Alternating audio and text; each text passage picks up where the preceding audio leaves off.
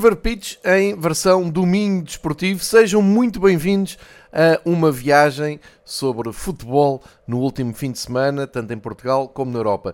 Esta semana temos mesmo muito futebol para falar, temos mesmo muitas viagens para fazer. Foi um fim de semana fantástico em termos de futebol. Para quem gosta de assistir a vários campeonatos, tivemos desde sexta até domingo à noite um banquete de futebol e para isto muito contribuiu o regresso da Bundesliga, eh, que trouxe novamente as emoções do futebol alemão, com muitos golos, goleadas, algumas surpresas. Vamos uh, ver isso tudo, vamos ver o top 5 dos campeonatos europeus, vamos passear também por outros campeonatos mais alternativos, mas como sempre, começamos com as notas do futebol português e uh, aquilo que conseguimos concluir uh, do fecho da primeira volta da primeira divisão do Campeonato Nacional. E para isso é incontornável avançar logo pela nota de que os quatro primeiros da frente fecharam a primeira volta com uma vitória em contextos diferentes, com dificuldades também diversas, mas a verdade é que uh, o top 4 do futebol português está bem vincado uh, e lançado para a segunda volta. Depois, uh, olhando para as outras equipas até ao 18º lugar, também temos novidades, especialmente com o Marítimo a dar aqui uma hum, esperança aos seus adeptos de uma segunda volta melhor e outras equipas que também estão em recuperação na tabela. Mas vamos começar então pelo top 4, porque uh, foi uma, uma jornada emocionante e havia aqui muita expectativa. O Benfica e o Porto e Braga jogavam uh, fora de casa. Uh, com adversários de nível de dificuldade diferente. Benfica com uma viagem que é sempre complicada aos Açores, o Braga ao terreno do último classificado, mas acabado de vir de uma vitória, e o Porto também no, na deslocação sempre difícil uh, a Guimarães. A primeira conclusão que se tira é que entre Benfica e Porto, e bem sei que no meio está o Braga, mas nesta comparação direta uh, entre os dois grandes rivais que têm lutado pelo título nos últimos anos, o Benfica e Porto uh, acabam por fazer aqui umas contas curiosas. O Benfica ganhou por 3-0 nos Açores, fruto de uma grande primeira parte uh, e de uma exibição que trouxe de volta ao futebol do Benfica uh, aquele período pré-mundial. Uh, dá a ideia que o Benfica está a acertar novamente na condição um, do seu futebol e uh, o Porto, indo a um terreno difícil, um, historicamente complicado, mas onde o Porto acaba quase sempre por ganhar, um, também conseguiu trazer os três pontos. O que quer dizer que uh, o Benfica ganha num terreno onde o Porto perdeu dois pontos, uh, quando o Porto foi uh, jogar a São Miguel empatou, o Benfica consegue passar com tranquilidade e o Porto arranca três pontos num dos poucos estádios onde o Benfica perdeu pontos, que foi em Guimarães, com o Vitória, aquele 0-0 do Benfica na primeira volta, depois um, já de, de, perto do final do ano, o Benfica também perdeu pontos em Braga e agora perdeu pontos no Derby, como vimos na semana passada. Mas, portanto, um, o Benfica Porto uh, somarem pontos em terrenos que os adversários tinham escorregado. Por outro lado, o Braga soma uma vitória absolutamente épica, muito festejada, um, para quem gosta de futebol e consegue ver os resumos para lá da filiação clubística, aconselho a verem uh, um vídeo que o Braga uh, pôs nas redes sociais do segundo gol, ou seja, do gol da vitória da Mata Real, onde, uh, filmado numa bancada central, se vê que à medida que a jogada ia, ia concluindo, se ia concluindo para os pés do Banza, um, a postura do banco do Braga a entrar literalmente dentro de campo à espera que desse gol e depois os festejos absolutamente insanos de suplentes e corpo técnico eh, de toda a equipa junto dos, dos seus adeptos, na, naquele topo eh, de bancada amovível, ehm, que dá uma, uma imagem belíssima do que é que pode ser eh, o futebol, independentemente das simpatias clubísticas, aconselho muito a visualizarem. Olhando para o jogo do Benfica, o Benfica tinha aqui uma, uma missão uh, que era, primeiro, combater as dúvidas e a desconfiança uh, que se tem abatido sobre a equipa nas últimas semanas, com a abertura do mercado, com o regresso ao Mundial, com a perda de pontos em Braga e no Derby. Um, e era o primeiro jogo fora que o Benfica fazia depois de ir à Pedreira e tinha uh, que lidar com as ausências de Rafa, que um, terá um, alargado a sua lesão no derby, diz que poderá ficar agora duas a três semanas de fora, não foi aos Açores, e Otamendi também acaba por ser um, uma novidade no Benfica, o central campeão do mundo, uh, viu o cartão amarelo no derby, não poderia ir uh, aos Açores. Por outro lado, o Benfica poderia apresentar já o reforço surpresa, e eu diria o grande reforço da Liga Portuguesa uh, desta temporada, o Gonçalo Guedes, neste mercado uh, de inverno, surpreendeu tudo e todos, sem alarido na imprensa, apareceu em Lisboa, assinou-se, seguiu viagem para os Açores e uh, foi para o banco no Santa Clara Benfica. E ainda um, saber como é que continua Enzo a recuperar uh, daquele, eu vou dizer, trauma pós-mundial. Uh, e as respostas a estas duas últimas perguntas foram muito entusiasmantes para o líder do Campeonato Nacional. Isto porque Gonçalo Guedes entrou e teve impacto imediato, inclusive marcou o gol da tranquilidade do Benfica.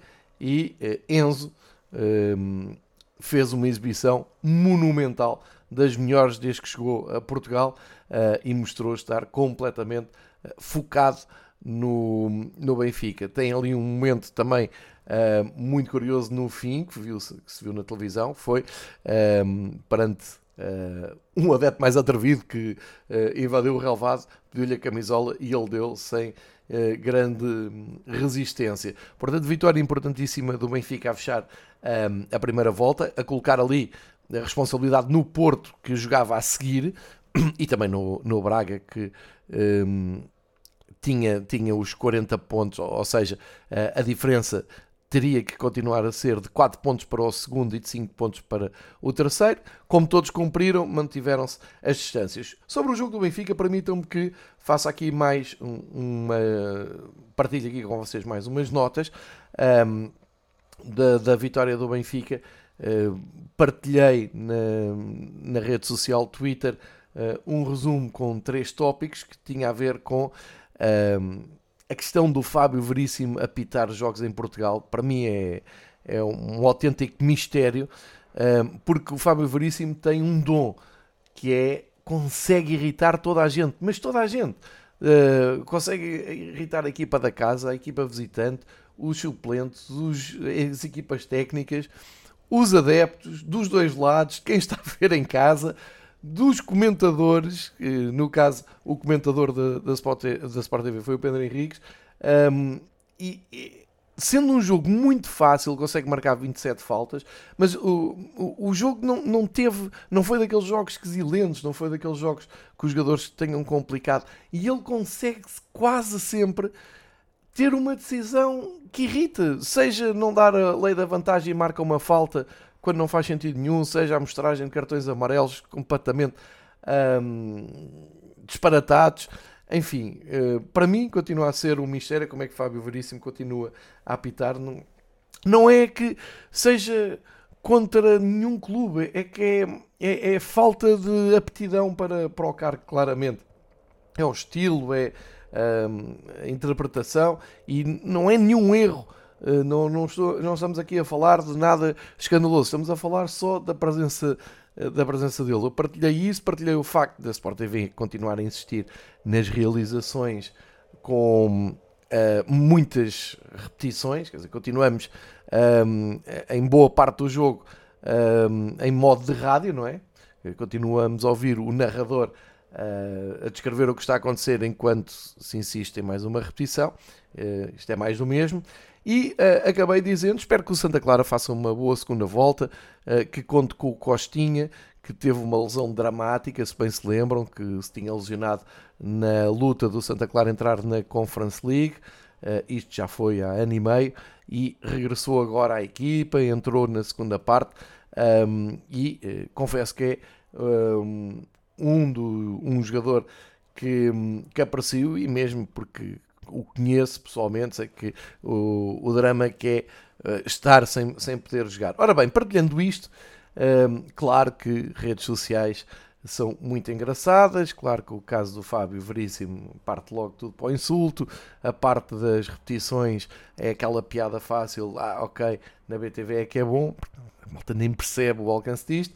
E do Costinha, aqui sim, um, e só estou a partilhar isto uh, no, no episódio 2, porque acho que vale mesmo a pena refletir a quantidade de pessoas que foi fazer o reparo. Ah, uh, desculpa, ainda me esqueci um, que acho que também, também isto é importante, e coloquei Pedro Henriques é o melhor comentador de futebol, uh, pelo menos para o campeonato português, era disso que estávamos a falar, era um Santa Clara Benfica, e porque eu gosto do estilo do Pedro Henriques e gosto, não concordo com tudo o que o Pedro Henriques diz, obviamente, também não aprecio todo o estilo do Pedro Henriques, mas gosto muito de ter alguém, sinto-me confortável a estar a ouvir alguém que consegue ver o mesmo que eu uh, no que diz respeito, por exemplo, à atuação do árbitro, à interpretação de, da maneira como o árbitro uh, gera um, um jogo.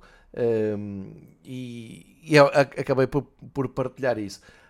Enfim, parte-se para uma série de insultos ao Pedro Henriques, a mim, este é que é bom, este é que é mau, porque ele uma vez disse não sei o quê. Eu acho que a malta não percebe que quando alguém usa uma rede social para partilhar uma opinião, não está nem à espera de consenso, nem de likes. Né? Partilhei uma opinião. Podem discutir à volta disso. E, e os anos passam e o pessoal não percebe o que é que é discutir, não percebe o que é que é uh, argumentar e um, ehm, acham que uh, queremos saber as opiniões de outras pessoas. Eu não quero saber a opinião, não quero saber quem é que acham que é o melhor árbitro ou o melhor uh, comentador. Dei a minha opinião, temos de discutir sobre isso.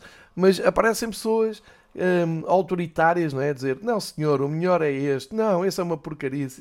Enfim, a malta acho que continua a não perceber uh, o que é que é falar sobre, sobre bola. E isto fica bem explícito na última linha, que é desejar, é uma coisa humana quase, não é? Desejar felicidades ao Costinha. Um, há equipas que me irritam mais que o Santa Clara e viu-se na uh, invasão benfiquista, tantos amigos meus que partilharam no, noutra rede social, no Instagram, uh, a invasão que foi de benfiquistas à ilha de São Miguel e a grande, grande moldura humana que esteve em, no estádio do Santa Clara. O estádio do Santa Clara que eu tenho dito aqui ao longo dos anos costuma ter muito pouca gente a ver o Santa Clara, não há uma identidade entre um, o povo da ilha e o clube, eh, o que é uma pena, mas isso explica-se, e o Costinha até já, já tinha dito isso há, há uns tempos. Um, explica-se pela falta de confiança que as pessoas têm nas uh, sucessivas SADs que tomaram conta do futebol do Santa Clara, mas desta vez um Santa Clara Benfica teve 9.700 pessoas um, e portanto isto deveria dar que, que, pensar, mesmo porque este ano já passou por lá o Sporting, já passou o Porto. O Sporting uh, arrastou 4.447 pessoas, portanto uh, menos de metade da, da assistência deste sábado.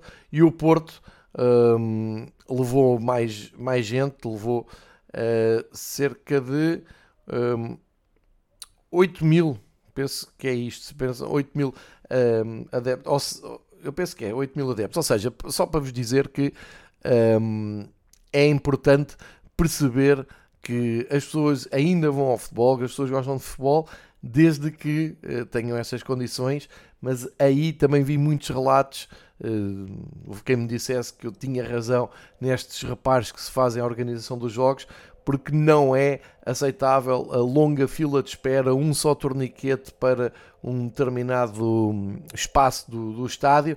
Uh, e, portanto, uh, é, é, por um lado percebe-se que, que, o clube até nem esteja muito habituado a estes enchentes, por outro, se está na primeira divisão, se recebe uma equipa como Benfica que vai quase 10 mil pessoas no estádio, tem que estar preparado. Para fechar um, a reflexão sobre o Costinha, dizer que um, muita gente eh, partiu logo, eh, fez aquele pré, eh, aquele compasso de espera, como se costuma dizer assim, mas qual costinha?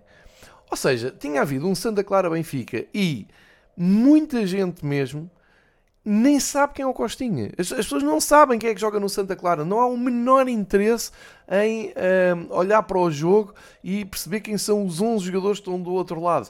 Este é o fiel retrato do futebol em, em Portugal. Um, várias pessoas a perguntar, mas que Costinha?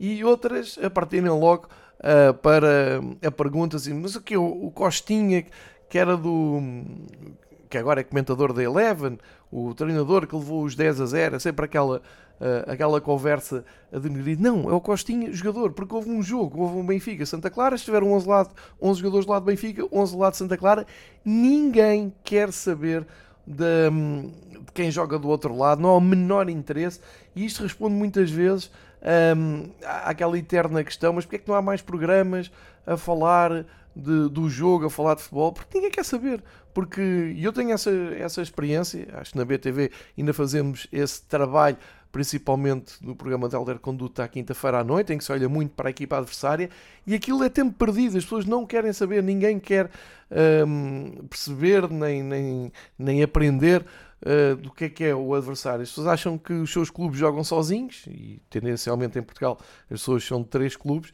acham que jogam sozinhos e, portanto, uh, por isso é que as análises são sempre feitas consoante o resultado. Um, se os seus clubes, os principais clubes, ganham ou perdem. O adversário nunca teve mérito, o adversário nunca foi melhor, nunca surpreendeu, nunca teve qualidade. Isto é um, um dos grandes dramas que há no futebol português e que fica bem vincado nesta pequeníssima amostra de, de um desabafo nas redes sociais das pessoas nem saberem e responderem: Ah, não sabia, não sabia. Ou seja, tiveram a ver um jogo, mas é, é até de estar a ver o jogo pelo olho do telemóvel. Ninguém liga muito a estas coisas. Feito este desabafo, um, e, e, que acho que é importante para, para se refletir e para se perceber do que é que se fala quando se diz que se discute futebol em Portugal. É tudo muito um, pela rama. Ou seja, vitória importante do Benfica, a ganhar ali uh, Gonçalo Guedes como grande reforço, e é preciso uh, integrar os dois jovens nórdicos muito promissores. Enzo de corpo e alma no Benfica, Otamendi de regresso no próximo jogo, Rafa de fora agora uns tempos, mas é uma hum, talvez uma, uma, uma ausência menos dramática com a chegada do Gonçalo Guedes. Uh, alguns jogadores a tentarem, uh, uns à procura de, de chegar a níveis que se exigiam deles, como o Draxler, que continua ali uns furos abaixo do que se esperava. Outros, como o Neres, à procura da melhor forma e não está fácil, parece um jogador um pouco perdido entre a incapacidade física que ainda apresenta uh, e o não conseguir encaixar no jogo, mas uh, por outro lado temos Gonçalo Ramos uh, absolutamente matador e a continuar a um, marcar pontos nos melhores marcadores.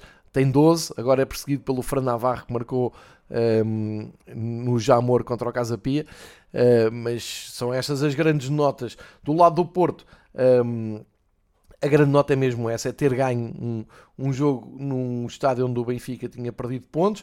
Do lado do Braga, há que dizer que foi um Braga sem Ricardo Horta. O Ricardo Horta é uma peça essencial no jogo de Artur Jorge. Conseguiram ir buscar uma vitória importantíssima e mesmo que Artur Jorge não assuma a candidatura ao título, enquanto estiver ali entre o Braga e o Benfica, eh, assumidamente é uma equipa que pode chegar ao título.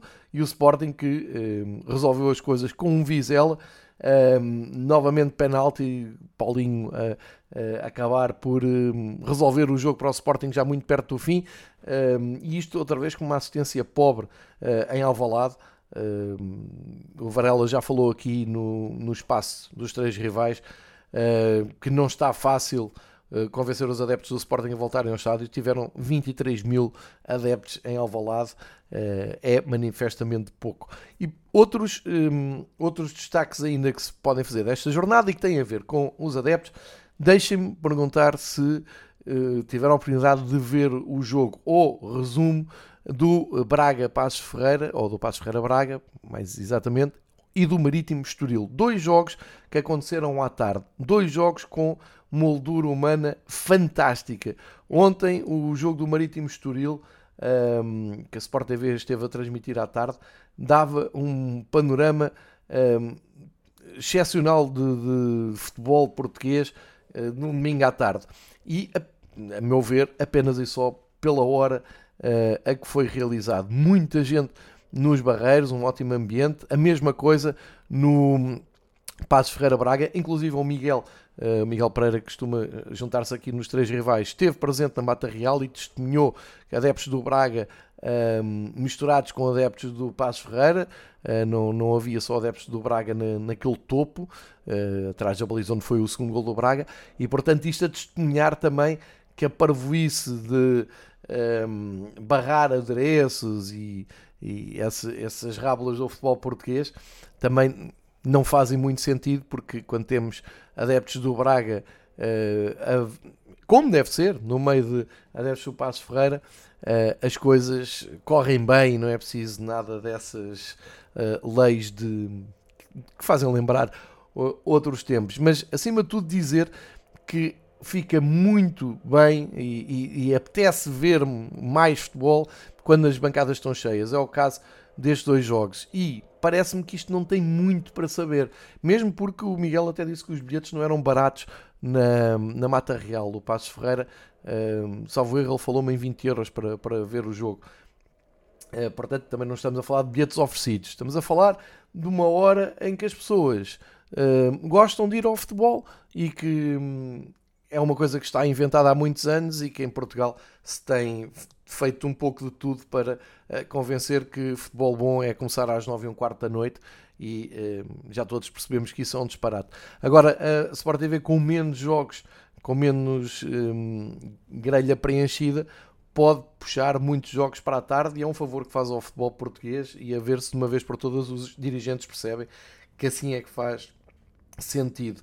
Uh, porque de resto, o panorama continua desolador. No Aroca uh, Portimonense, e vou aqui um, mais uma vez fazer um elogio uh, que fiz na semana passada, ao Dabag, o palestino que do, dobrou uh, outra vez, bisou no jogo do Aroca Portimonense, mas aqui com o contraste perfeito do que disse sobre um, ehm, os, o, o, o cenário uh, quando estamos a ver um jogo. É miserável ver um jogo do Aroca que parece à porta fechada, parece que estamos em tempos de pandemia. E ainda por cima, ao mesmo tempo, isto foi na sexta-feira, tínhamos o regresso da Bundesliga com Leipzig-Bayern uh, e, portanto, cada vez que se mudava de um estádio para o outro, de um canal para o outro, uh, é uma dor ver como, como se trata o futebol em Portugal. De qualquer maneira, o Aroca não tem culpa disso, uh, ganhou, está a fazer um belíssimo campeonato, inclusive ameaça trocar com o Casa Pia como equipa sensação deste hum, campeonato. Se bem que o Casa Pia já não ganha há três jogos, vem ali um, uma queda acentuada e só uh, acaba com um ponto de vantagem sobre o Aroca. Portanto, também não podemos tirar ao Casa Pia uh, o rótulo de equipa sensação desta a primeira volta. Há muitos anos que não estavam na primeira divisão, praticamente nunca estiveram na primeira divisão nos últimos um, 80 anos. portanto, é um, uma grande campanha do Casa Pia, mas todo, todo o destaque para o Aroca, que inclusive faz uma primeira volta melhor que o Vitória uh, de Guimarães. Mas 840 pessoas no Aroca uh, Portimonense é mais um jogo que não leva nem mil pessoas ao estádio. E continuo a dizer, estamos a falar de futebol profissional não faz sentido nenhum termos estes números e um, acho que devia ser uma prioridade dos clubes, de quem dirige. Uh, aliás, uh, antes de falar do estado do relevado e de um outro jogo que levou 263 pessoas, uh, queria um, deixar aqui a dica do texto do Diogo Luiz na bola de ontem, domingo, portanto estou a gravar isto dia 23, segunda-feira. Se apanharem o jornal A Bola de dia 22, vale a pena ler a página do Diogo Luís, que faz uma reflexão sobre o que é que é a Liga Portugal, o que é que são as suas virtudes, os seus defeitos, para onde é que havia de ir. Uh, é, uma, é uma reflexão muito interessante uh, e eu Uh, fiquei na, na, cabeça com uma passagem que me parece que descreve muito bem a Liga Portugal, que apesar de, do sucesso que tem uh, a organizar eventos como as Final Four e, e os congressos que, que consegue organizar, é preciso lembrar que a Liga Portugal não existe para, para isso, existe para melhorar o nosso futebol e para organizar o, o nosso futebol, nomeadamente pondo adeptos na, na bancada. E, ele acaba por ter uma, uma passagem uh, muito interessante que eu acho que uh, acaba por ser o ponto de partida para se poder falar sobre uh, a Liga Portugal quando queremos refletir ou queremos perceber o que é que se está a passar. Um, que é uma citação, eu até partilhei, para quem me segue nas redes sociais, partilhei no Facebook e também no Twitter, um, deixando mesmo aqui até a, a tal citação que diz: Vejo maior preocupação com a sua imagem, com a forma como comunica e como pretende valorizar-se. Isto sobre a Liga Portugal, e eu acho que um, é absolutamente certeiro. Uh, porque depois temos que ir então um, aos casos que temos todas as semanas durante toda a temporada, uh, como o relevado do, de Viseu, uh, que nos últimos dois, três jogos recebeu notas negativas da Liga e, portanto, fica uh, interditado. Eu não percebo porque é que a Liga dá notas negativas e não parte imediatamente após uma nota negativa para, para cima do clube, obrigando o clube a melhorar a relva, a ajudá-los a melhorar o relevado, evitando algumas polémicas, como a que se está a levantar, porque o Sérgio Conceição já se tinha queixado quando o Porto B jogou com o Académico em Viseu, e está-se mesmo a ver que para a Taça de Portugal, sendo já outra entidade, não vamos ter a festa da taça, como lhe chamam, em Viseu, isso seria mais do mesmo. mas este é um promenor, o outro, por exemplo, o Jamor, e o Jamor continua a receber um, dois jogos por fim de semana, muitas vezes. tinha recebido a Bessada e recebeu o Casa Piasquir e vê-se grandes gastos já no, no relevado do Jamor, mas vamos falar então desse Bessado Vila Franquense, um, que o desespero fez com que chegasse às redes sociais um, um flyer uh, convidar as pessoas a irem ao Jamor, ver o Bessado de Vila Franquense um, e até faziam um desconto no bilhete oferecendo bifanas, uh, ou seja, tentando transformar o jogo naquilo que deveria ser o jogo, uma festa e um, até um, um, um, um cenário atrativo. Uh, há sempre muito turismo em Portugal, se as coisas forem bem em, em Lisboa, uh, há muitos turistas que gostam de futebol. Se a coisa fosse bem uh, divulgada, uh, podia-se arrastar para ali público uh, que não tem nada a ver com os adeptos de futebol português para conhecerem o Jamor, viam um jogo, uh, conheciam a, zona que é bem bonita, mas acho que dizer que podem comprar o bilhete e levar uma bifana, acho que não chega. Aliás, acho que não tenho a certeza. Bessado Vila Franquense teve um total de 263 pessoas e continuo um, isto continua a ser um mistério para mim como é que se chega a este número. Eu quero acreditar que são 263 bilhetes que passam nos torniquetes. Não, tenho, tenho dúvidas e fico, fica no ar essa, essa dúvida. Um, falei um pouco sobre um, os cenários, os relevados, uh, também a luta por cima da tabela, para fecharmos então o, esta viagem pelo futebol português. Uh, recordar então que o Marítimo teve uma vitória muito importante. O Zé Gomes está, está a fazer um trabalho uh, muito bom porque soma aqui seis pontos importantíssimos, é, dobra praticamente a sua pontuação em três jogos. Uh, o Marítimo chega ali perto do Santa Clara, que com a derrota com o Benfica mantém, mantém-se em, em, zona de playoff e nos últimos anos o playoff tem dado descida para a equipa da primeira divisão. Ehm, e uh, ainda temos de destacar então a vitória do, do, Gil Vicente no terreno do Casa Pia, está em grande recuperação, segunda vitória seguida, terceira vitória nos últimos quatro jogos, a abandonar ali já um pouco mais desafogada a linha de, de água. Ou seja, para a segunda volta, eu diria que até ao Portimonense, ou se calhar até ao Vizela, estou aqui a olhar para a diferença pontual, Santa Clara tem 14, o Vizela tem 21. Não sei se neste grupo de equipas hum, ainda pode haver alguma equipa que com uma má fase caia bastante na tabela e fique em zona perigosa. O, o, o grave disto é que o Vizela é o oitavo classificado um, e continua a não poder viver muito uh, tranquilo. Depois, do sétimo para cima, a luta é pela Europa. Uh, com as presenças surpreendentes, como eu disse, do Aroca e do Casa Pia e o Vitória a tentar recompor-se, mas o Vitória não ganha há quatro jogos, uh, são três derrotas, um empate. Vamos ver como é que corre a segunda volta do campeonato português. Sendo que um, agora entra a taça da Liga, aquela uh, variação de calendário que já estamos habituados para estes últimos dias de, hum, de janeiro, ou seja, para a última semana.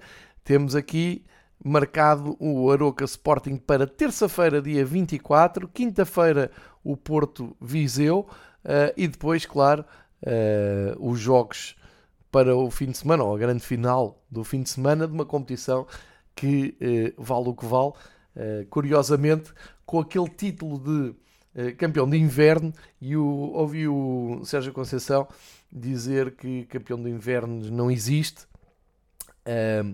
E eu fiquei a pensar, por acaso existe, porque durante muitos anos, uh, antes de, de, haver a taça da Liga, muito antes de haver a taça da Liga, havia esse título simbólico que coroava a primeira volta do, do campeonato. E sem nenhum drama, apenas por simbolismo e por piada, uh, quem dobrava o campeonato na frente era o campeão de inverno.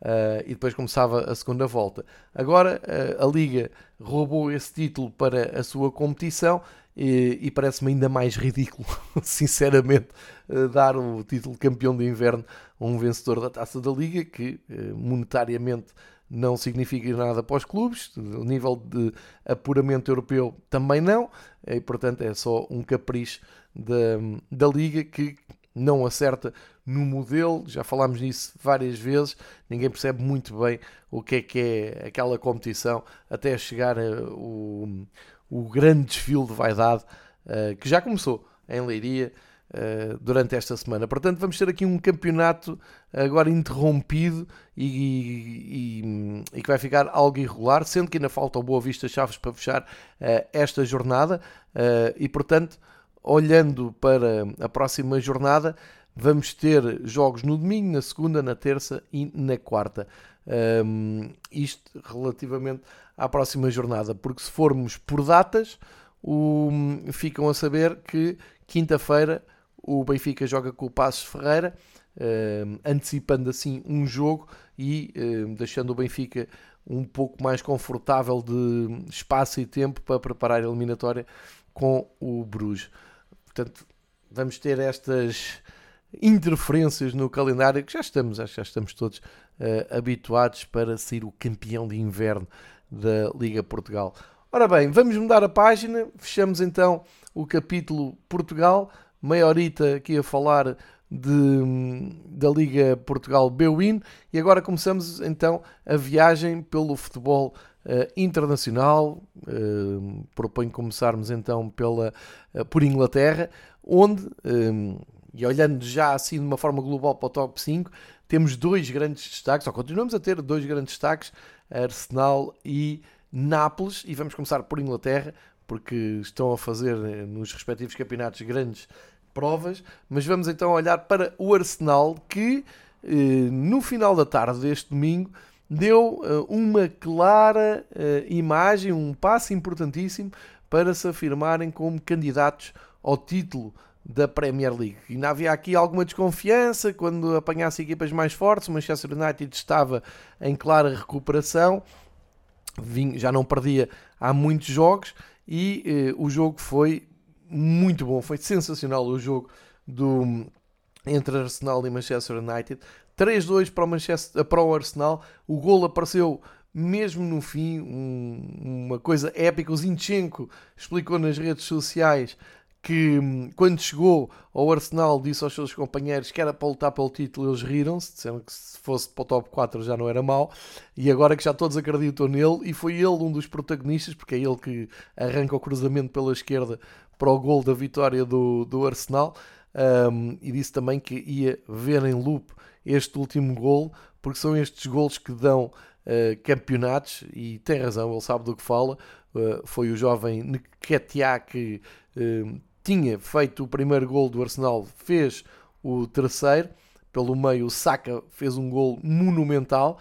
Antes, o Rashford tinha aberto o marcador, deixando em pânico os adeptos do, do Arsenal. Portanto, houve um pouco de tudo.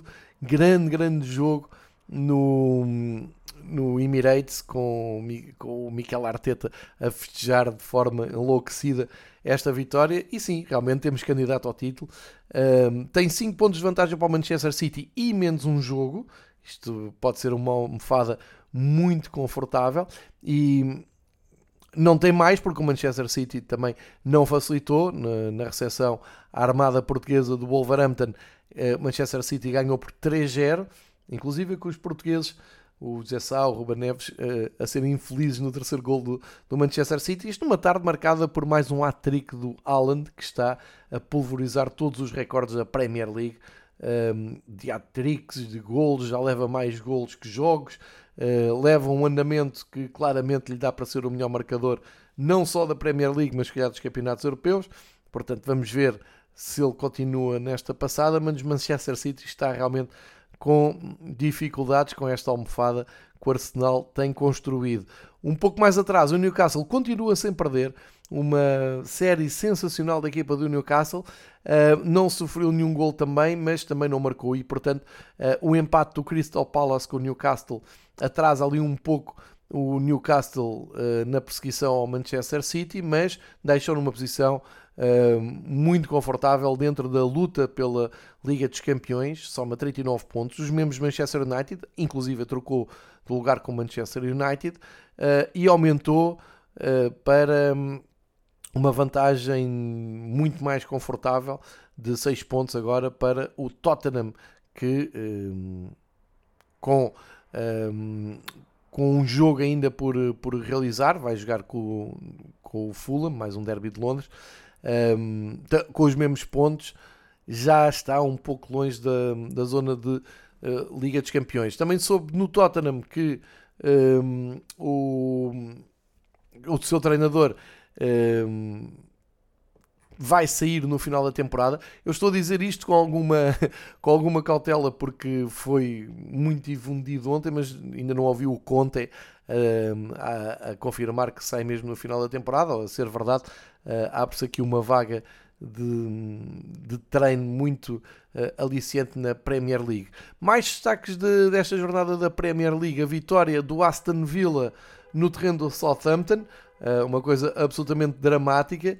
O Southampton parecia que tinha feito o primeiro gol, mas o gol depois foi anulado e o Aston Villa uh, a seguir responde uh, com o gol da vitória, com o Martínez depois no, na parte final a ser um dos grandes protagonistas, o guarda-redes campeão do mundo argentino, uh, e isto quer dizer que o Southampton soma mais um, uma derrota, a 13 terceira derrota em 20 jogos, e mantém ali o último lugar com os mesmos pontos do Everton, que também perdeu em Londres com o West Ham. Também se fala da saída do Lampard e parece ser para já.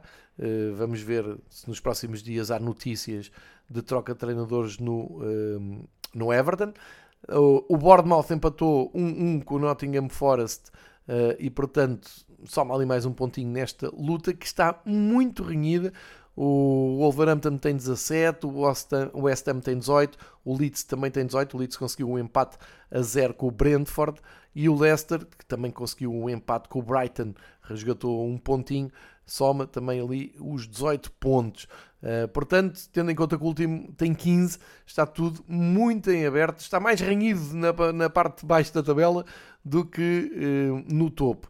O Alan soma uh, incríveis 25 golos em 20 jogos do Manchester City e é um caso à parte para acompanhar. Portanto, este ano poderá o Arsenal recuperar um título que já não vem há muito tempo eh, e está tudo em aberto na Premier League.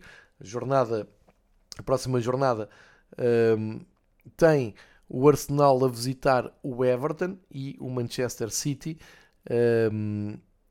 a ir ao terreno do Tottenham. É o jogo, inclusive, é que fecha a jornada às 4h30 de domingo, dia 5 de uh, fevereiro.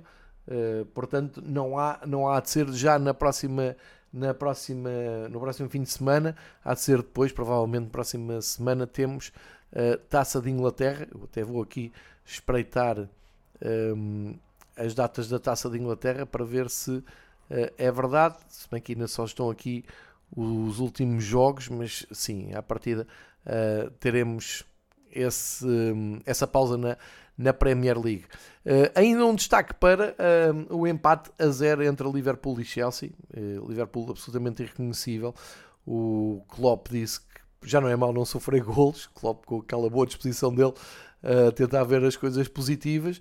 A verdade é que Liverpool e Chelsea continuam no nono e no décimo lugar em campeonatos absolutamente impensáveis e com o Chelsea não parar de contratar no mercado de inverno. Vamos ver se isto terá depois eh, efeito na recuperação da tabela.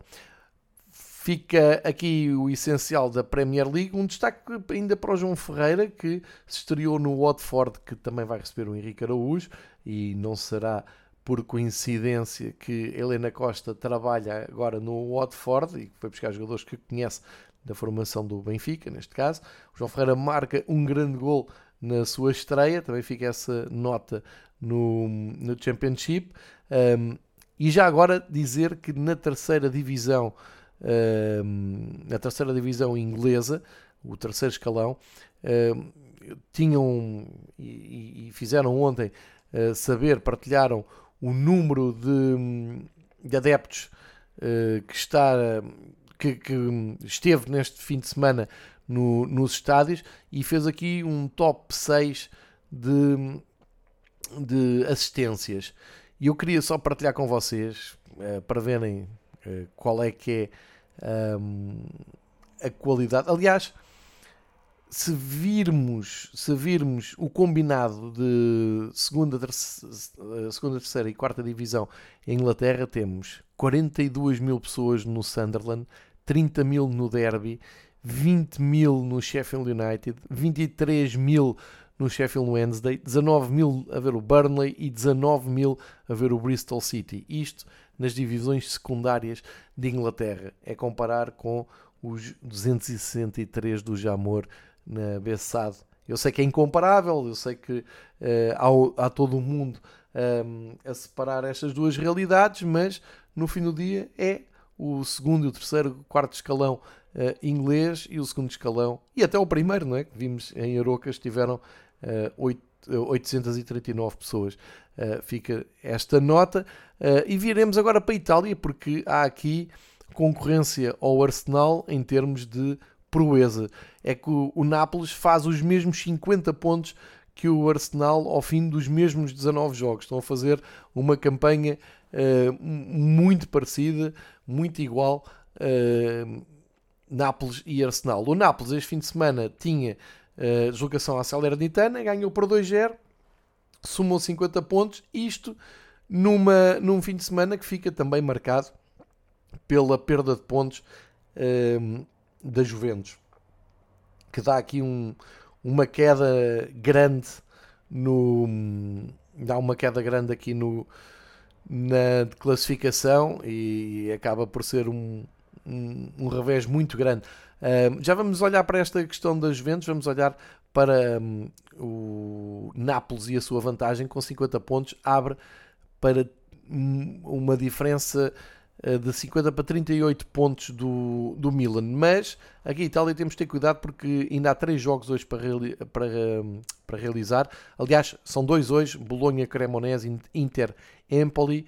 E amanhã temos então o Alásio com o Milan. O que quer dizer que o Milan é a equipa neste momento mais próxima do Nápoles e tem uma saída a Roma que pode custar pontos. O Inter é outra equipa que quer uh, perseguir o Nápoles, se ganhar, chega a 40 pontos, o que quer dizer que são 10 pontos de vantagem. Era aqui que eu queria chegar a uma almofada já muito confortável uh, para o Nápoles e começa a parecer que esta é a época de Maradona, depois da Argentina campeã do mundo, será que vamos ter Nápoles em festa no final da temporada? Seria incrível no mesmo ano, na mesma temporada, Argentina e Nápoles serem campeões um, sob o espírito de Maradona. Os tempos são outros e a grande figura do Nápoles agora é o Ozyman, que marcou o seu 13º gol na Série A, um, perseguido pelo Lukman, uh, outro nigeriano, por acaso uh, há esta coincidência, que chega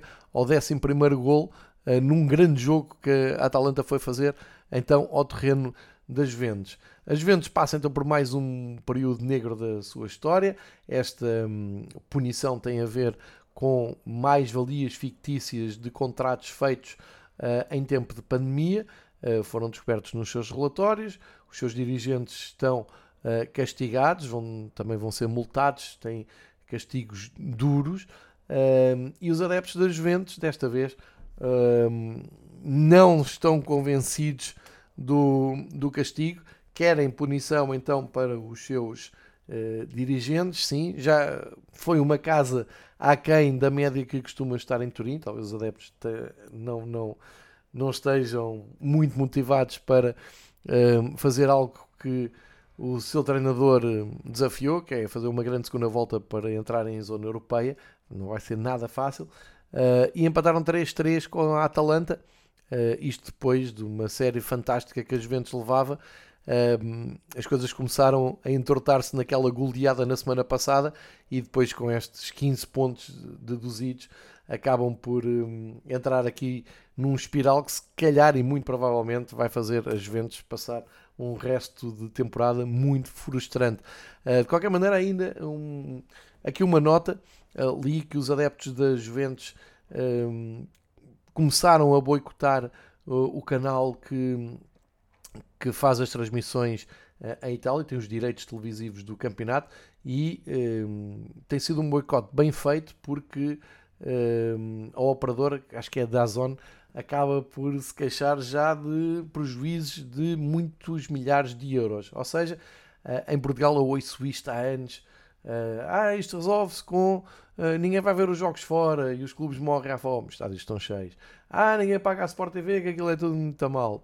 Sport TV continua o seu trajeto e não parece que percam muitos milhares de espectadores por jornada. Portanto, uh, fica aqui o exemplo dos adeptos da Juventus. Em termos de campeonato, uh, um, um, destaque ainda para a Roma, ganhou a Spezia 2-0, uh, com o Dybala em grande destaque, talvez a melhor contratação uh, deste, desta temporada na Liga Italiana. Portanto, o Mourinho encosta no Inter. Como já disse, o Inter ainda tem que ir a jogo, mas uh, alarga para dois pontos a vantagem da, da Atalanta e está em zona de Liga dos Campeões neste momento. A Roma está em quarto lugar e isso é um, ehm, um grande grande feito para, para a Roma. A Udinese foi ganhar ao terreno da Sampdoria e voltou às vitórias, portanto acabou aqui com um ciclo negativo e está às portas da uh, Europa.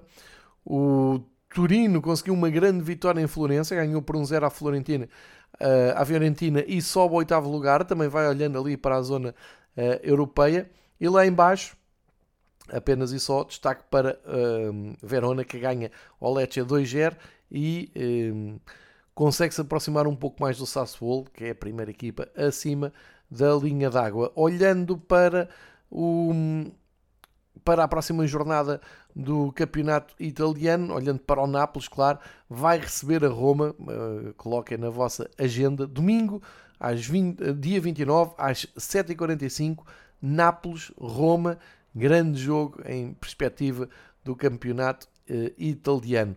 Uh, fica esse convite para não perderem o clássico do líder do campeonato italiano. Viramos para Espanha, Ainda falta aqui um jogo entre o Valência e o Almeria, mas a jornada 18 está praticamente uh, concluída.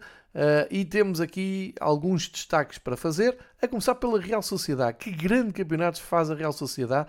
Uh, bate o recorde de jogos ganhos consecutivamente na La Liga. Uh, soma mais uma vitória este fim de semana em Madrid, no terreno do Rai Vallecano. Aumenta para 38 pontos em 18 jogos, é muito bom. Uh, Barcelona e Real Madrid estão na frente já com um avanço significativo e com menos um jogo, porque foram fazer aquela um, ehm, final da supertaça um, ehm, no meio do calendário espanhol, uh, mas ninguém tira esta, esta caminhada épica da Real Sociedade que eh, se confirma como grande candidata a ir à Liga dos Campeões, a ficar nos quatro primeiros lugares. Para isso, tem a 7 pontos de distância o Atlético Madrid, que voltou às vitórias, ganhou ao, ao Valladolid por 3-0. o Atlético Madrid que consegue estar ali em zona de Champions. Isto é importante porque veio uma notícia este fim de semana a dizer que Simeone renovaria o contrato com o Atlético de Madrid de forma automática caso se apure para a Liga dos Campeões. Caso fique de quinto lugar para baixo, pode acontecer mudança na equipa técnica. Fica essa nota para a segunda volta do campeonato. Queria também aqui destacar a vitória do Villarreal perante o Girona. Tive a oportunidade de ver em direto os últimos minutos e foi incrível. O Villarreal tem um penalti eh, já em tempo de descontos que o Moreno falha eh, perante o Girona e depois, quando tudo levava a crer que ia ficar 0-0, aparece um outro penalti no fim, mas uh, aí uh, já foi o Parerro que foi marcar uh, o, o penalti. O Dani Parerro não falhou aos 100 minutos e deu os 3 pontos à equipa de Kike Setien, que assim mantém passada muito interessante do Villarreal em zona europeia e lá está na luta por entrar na Liga dos Campeões. O, um, o Betis perdeu na deslocação à Catalunha, perdeu com o espanhol e fecha a uh, zona europeia. Outros destaques desta, desta jornada. Uh, o Mallorca, que conseguiu ganhar e manter-se ali no décimo lugar. Bom campeonato está a fazer o Mallorca. Em casa tem, tem cumprido. Ganhou precisamente a equipa de Carlos Carvalhal, ao Celta de Vigo, 1-0. Um, é, é um campeonato tranquilo do Mallorca. Lá mais para baixo, o aflitíssimo Sevilha ganha, mas não convence ninguém. Ganhou ao Cádiz por 1-0. Uh, eh, é verdade que fica com mais um ponto que o Valladolid, o Celta, o Getafe, todos eles na luta para não descer. O Cádiz tem 16, uh, todos estes clubes têm 17 e o Elche, que me parece ser a equipa que vai direitinha para a segunda divisão, não tem nenhuma vitória Uh, embora tenha feito mais um ponto, empatou com o Osasuna, uh, mas continua a zeros no campeonato uh, espanhol. Portanto, um, falta falar então dos dois da frente. O Real Madrid foi ao terreno difícil do Atlético de Bilbao, ganhou por 2-0, mais uma demonstração de classe de Benzema, de Tony Cruz, uma vitória natural eh, numa passagem sempre complicada do Real Madrid em Bilbao e respondeu o Barcelona com uma vitória por 1-0 contra o Getafe, uma vitória QB, tal como na semana passada já tinha sido uma vitória QB com o Atlético de Madrid. Agora uh, nota-se aqui a ausência do Lewandowski, mas conseguiram salvaguardar esta distância de 3 pontos para o Real Madrid um, eh, e, portanto, manter o, o ritmo de luta por, por reconquistar o título.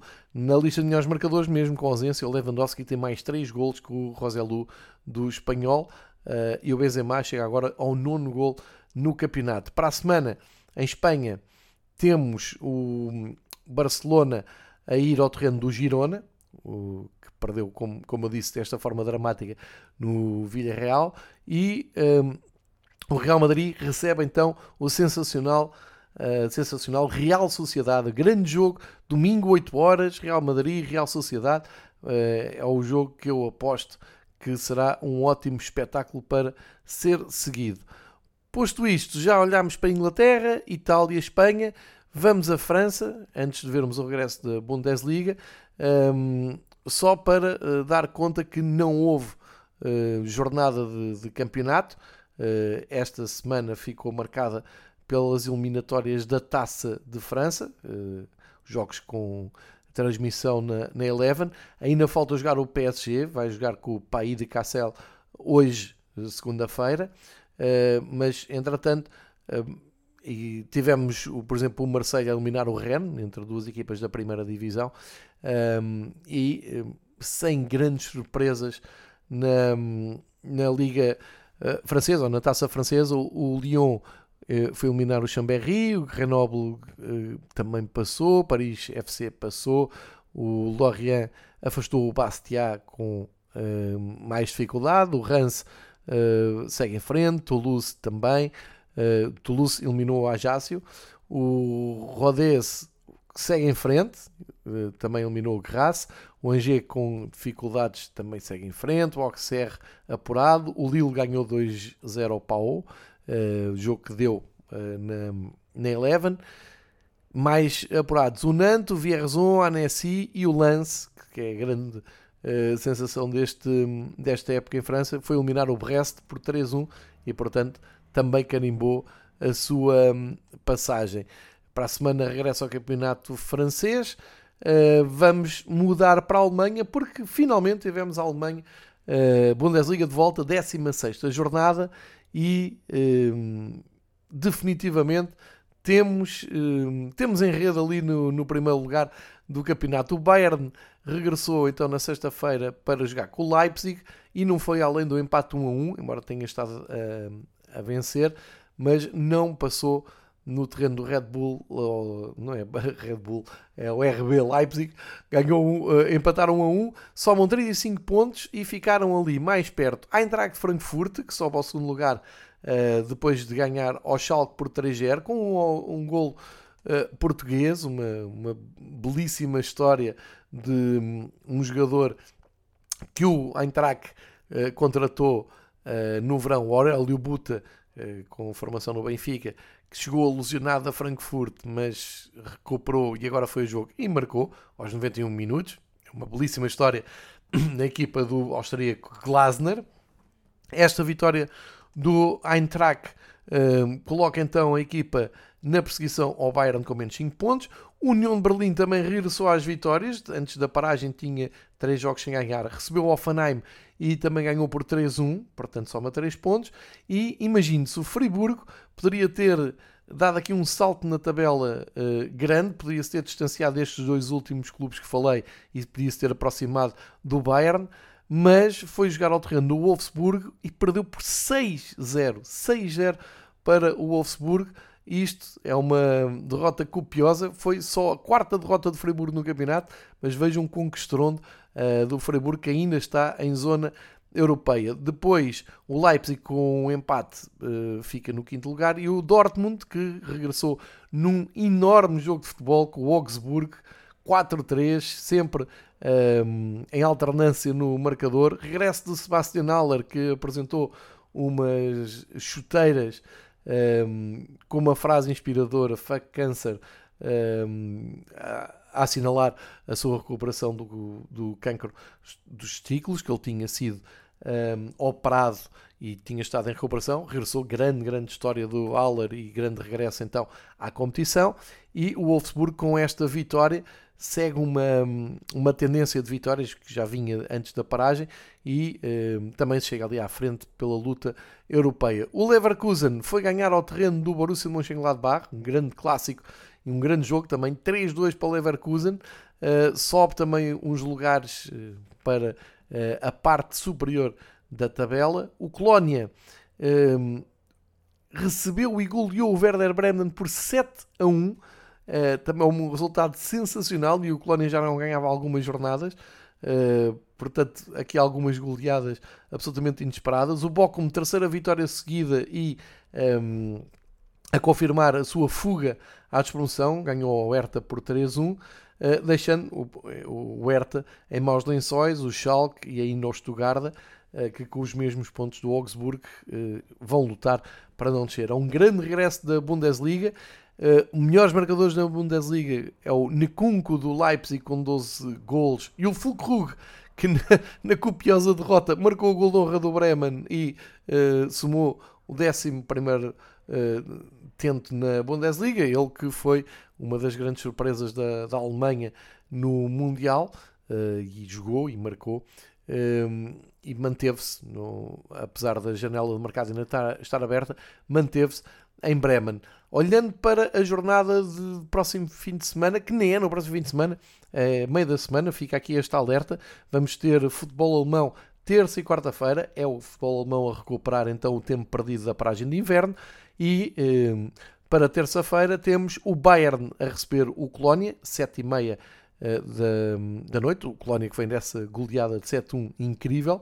E na quarta-feira temos o Dortmund em Mainz, temos os perseguidores do uh, Bayern, no Eintracht Frankfurt, no terreno do Freiburg, e o União de Berlim no terreno do Werder Bremen. Portanto, isto tudo para ver na Eleven Sport, terça e quarta-feira, muito futebol para uh, colocar as contas em dia do campeonato alemão.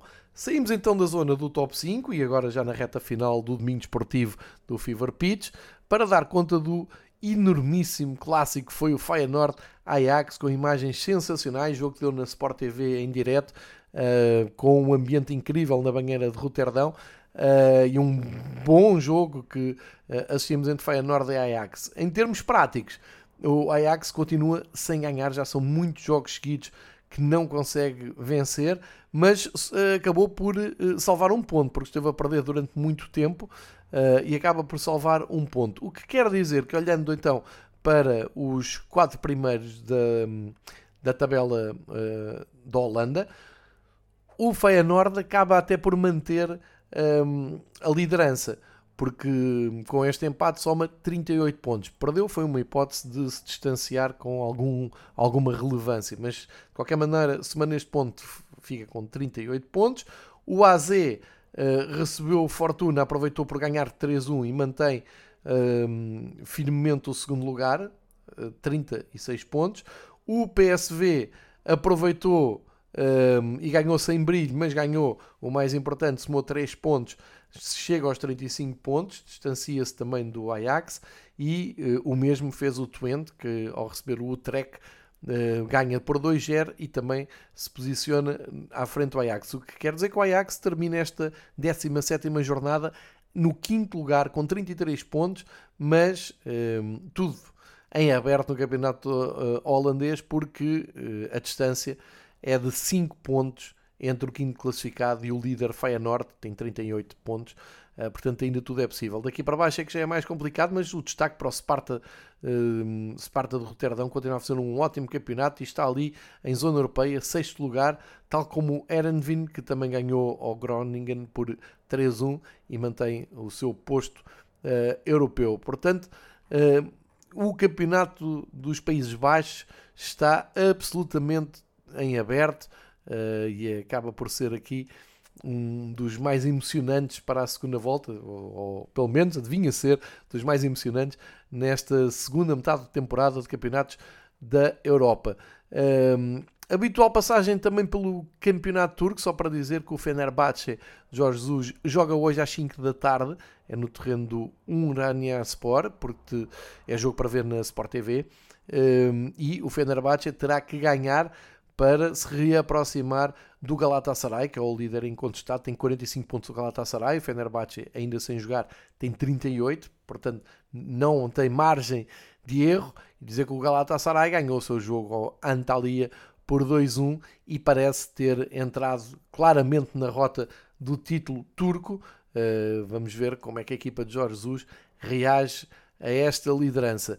Olhamos ainda para a Bélgica, onde mora o adversário do Benfica na Liga dos Campeões, o Bruges, que voltou a desiludir, embora tenha resgatado um ponto. Esteve a perder 2-0 com o o jogo deu em direto na Eleven Sports, também deu para ir espreitando. Uh, depois conseguiu recuperar de 0-2 para 2-2, uh, ah, o mal menor, mas que uh, tem aqui uma, um, uma um, conclusão mais simbólica e mais uh, drástica para os adeptos do Clube Bruges, que é trocaram de posição ao fim de muitos jogos com o Ghent. Ou seja, neste momento, na teoria, o Bruges está fora da luta pelo título, isto é, está fora do top 4 da um, Pro League, do campeonato belga, uh, porque o Ghent aproveitou para ganhar neste fim de semana ao, ao St. Ruiden, fora, 3-0, Uh, e os outros três da frente também ganharam. O Antuérpia goleou o Standard Liège por 4-1, o União Saint-Gilloise ganhou o Leuven por 1-0 e o líder Genk foi ganhar ao Westerlo por 3-2, portanto tudo uh, igual nos três primeiros. Agora o Ghent uh, em intrometer-se nesta luta, como sabem depois há aqui uma pool final de hum, luta pelo título e o Bruges nesta altura caiu para quinto lugar, já não ganha há muitos jogos, anda a somar empate atrás de empate uh, e portanto acaba por ter até o Standard Liège agora ali ao alcance de uma vitória, embora o Standard Liège tenha caído com estrondo no terreno do uh, no terreno do Antwerp, exatamente, por 4-1. Ou seja, uh, vamos ter aqui uma segunda metade de temporada muito exigente para o Clube Bruges. Scott Parker está desiludido, também não parece que tenha sido esta a expectativa que tinha criado para este, este ingresso no Bruges. Vamos ver, e entretanto, claro, o Clube Bruges começa a olhar com outros olhos para a Liga dos Campeões, porque pode ser, pode salvar de, de, uh, a eliminatória com o Benfica, pode ser um ponto de salvação nesta temporada.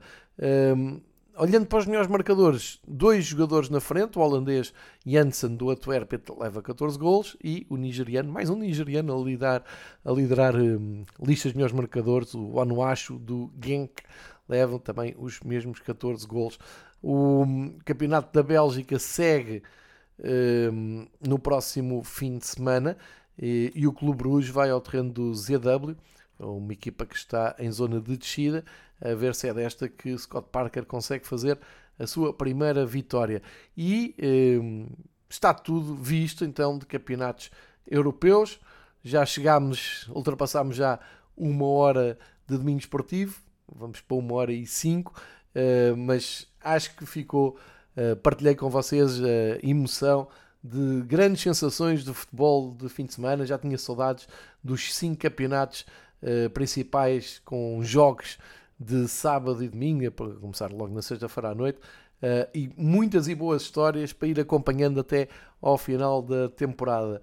Voltámos então a todo o gás ao futebol europeu. O Domingo Esportivo fica por aqui esta semana. Regressa de hoje a oito dias com mais emoções de Portugal para o resto da Europa. E já agora ehm, havemos também de ir espreitando de vez em quando os estaduais no Brasil, porque há muito técnico português em ação e também há por lá boas histórias. Mas para já ficamos centrados no futebol europeu.